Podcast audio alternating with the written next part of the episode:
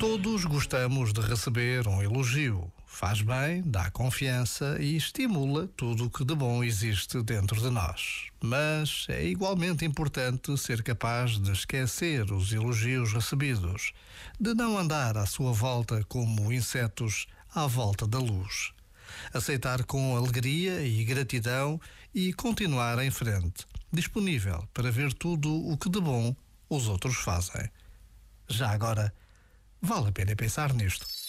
Este momento está disponível em podcast no site e na app.